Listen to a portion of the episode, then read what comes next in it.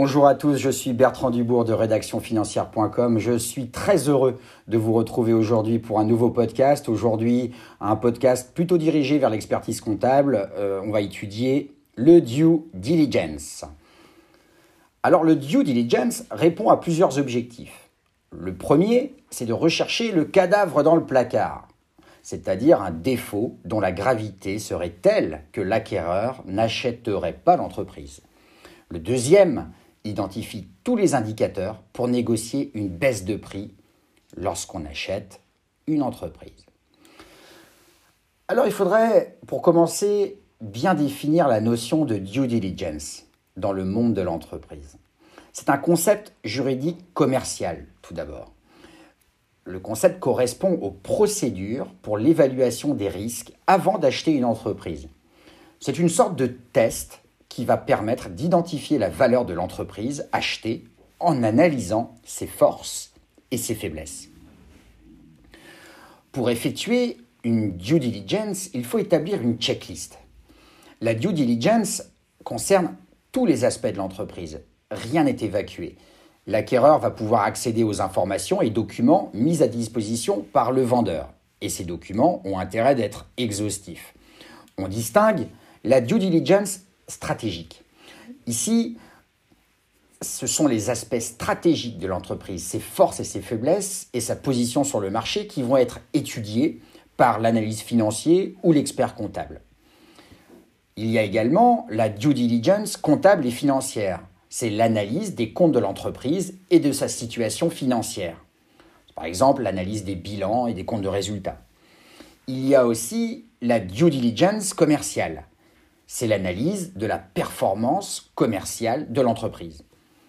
Il existe aussi, plus étrangement, la due diligence environnementale, qui est de plus en plus importante et qui impacte de plus en plus les sociétés au XXIe siècle devant les enjeux écologiques que l'on vit actuellement. Il y a l'audit immobilier, donc là ça va être l'analyse du parc immobilier de l'entreprise. Il y a la due diligence juridique, c'est-à-dire on va vérifier tous les aspects de la propriété intellectuelle, le respect des réglementations de l'entreprise, savoir s'il n'y a pas des procès en cours, etc., etc. Il y a également la due diligence sociale, c'est-à-dire qu'on va analyser tous les contrats de travail, les contrats du management, savoir s'il y a des management packages, etc. Savoir tout ce qui a été mis en place donc pour le top management ou le middle management avant de racheter une entreprise. C'est très important. Et il y a enfin la due diligence technologique qui va étudier en fait tout le parc informatique de l'entreprise que l'on souhaite racheter. Après avoir fait tout ça, va arriver le closing. Donc ici, les experts financiers remettent un rapport à l'acheteur. À partir de ce document fondamental euh, qui va mettre en relief les différences entre l'état de l'entreprise telle qu'elle a été vendue par le vendeur et celle qui a été réellement constatée par les auditeurs, c'est là où on va pouvoir vraiment discuter.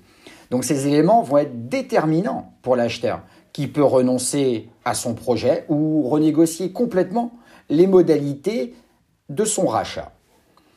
Ainsi, une perte probable d'un contrat important pourra conduire à la négociation de garanties de passif qui sera à la charge du vendeur, dont la mise en œuvre sera donc décrite avec minutie.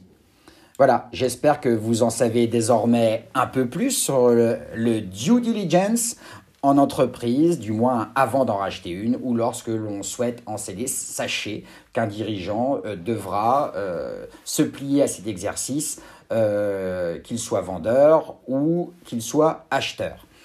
J'espère que ça vous a intéressé. J'espère vous revoir bientôt sur ma chaîne de podcast dédiée à la finance, l'économie, les crypto-monnaies, la gestion de patrimoine en général. Et je vous souhaite surtout une excellente journée. Au revoir.